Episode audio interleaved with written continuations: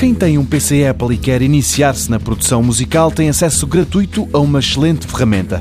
O GarageBand há anos que é grátis e há anos que dá acesso a uma imensa biblioteca de sons com os quais aspirantes a músicos podem trabalhar para complementar as suas criações ou então usá-los em exclusivo ao estilo sampler para fazer toda a música apenas com o computador pelo preço é mais do que suficiente para iniciantes e amadores, entre esses para aqueles que não têm uma banda mas gostavam de se sentir mais acompanhados, só a função do baterista é uma dádiva dos céus. Tudo isto tem chegado ao programa através de atualizações, é o caso da compatibilidade com o iOS nos iPhones e nos iPads e agora com mais um update há novidades. O que antes era vendido a 5 euros, lições de piano e guitarra, a Apple oferece agora gratuitamente. Entre os professores estão os criadores originais dessas músicas. Sting ensina a tocar Roxanne, a norte-americana Nora Jones explica o Thinking About You, mas por lá estão mais alguns nomes. Ben Folds ou Ben Gibbard,